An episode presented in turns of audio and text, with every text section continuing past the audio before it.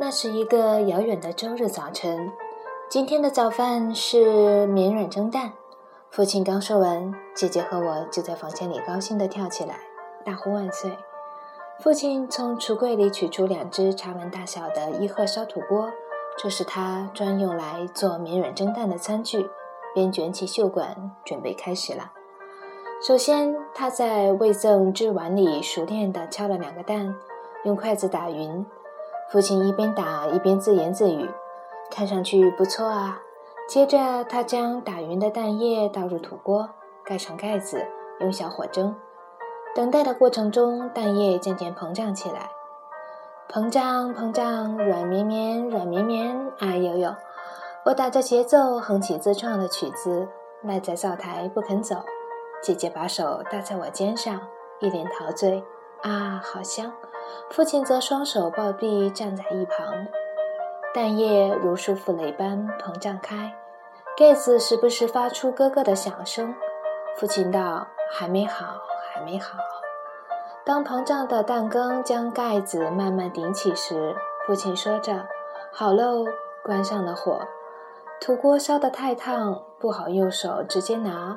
父亲用台布包着取下锅，一边提醒我们：“当心烫。”一边把土锅移到了桌上的锅垫上。酱油，父亲话音未落，我马上自觉地回道：“遵命。”猛地掀开锅盖，鼓得圆滚滚的蛋羹从喧腾的热气中冒出来。我挥开热气，从上方小心翼翼地滴入酱油，边滴边打转，酱油滋滋作响，顺着锅壁流下，起泡，最终成焦糊状。蛋香溢满了整个房间，我和姐姐则双双扬起了嘴角。好了，吃吧。父亲一发话，我便喊着：“我开动啦！”用早就准备好的勺子朝鼓起的蛋羹戳去，蛋“咻”的一声，瞬时像漏了气般的塌陷下去。软绵绵的蛋羹送到嘴里，烫得我不住哈气。因为实在太好吃，我情不自禁地闭上了眼。细嚼着这美味，怎么样？父亲问。听到我说好吃后，他马上着手做起了姐姐的粉。那样的父亲实在很帅气。用小土锅做成的绵软蒸蛋，不仅蛋羹本身十分好味，锅壁上粘着的焦糊更是美味至极。我还得意地向姐姐展示了如何巧妙地刮下大块焦糊。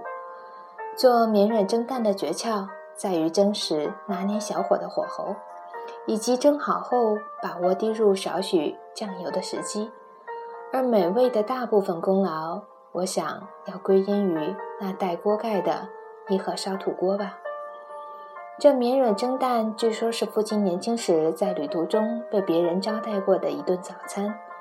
第一次品尝，他就被那美味晕震倒，硬是问对方讨来了。盛蒸蛋的土锅，并学着做起了这道料理。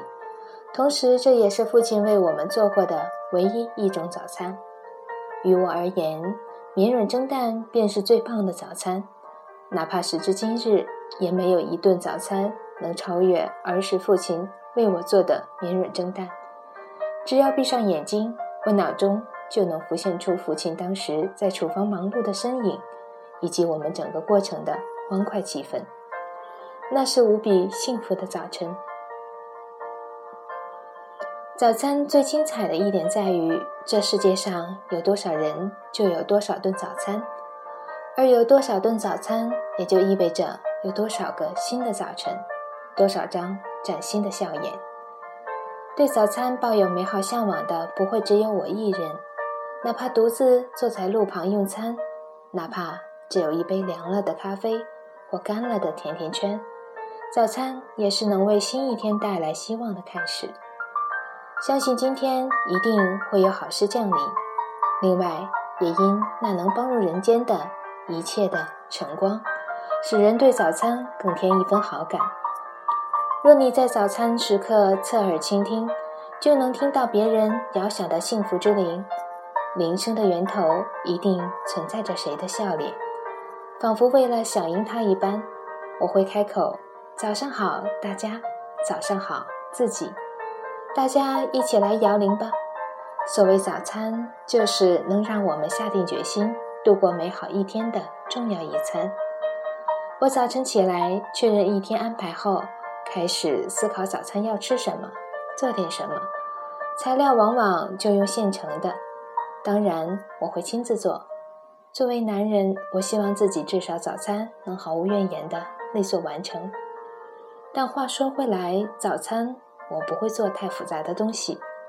有一点我能确信：一顿丰盛可口的早餐能让人变得幸福。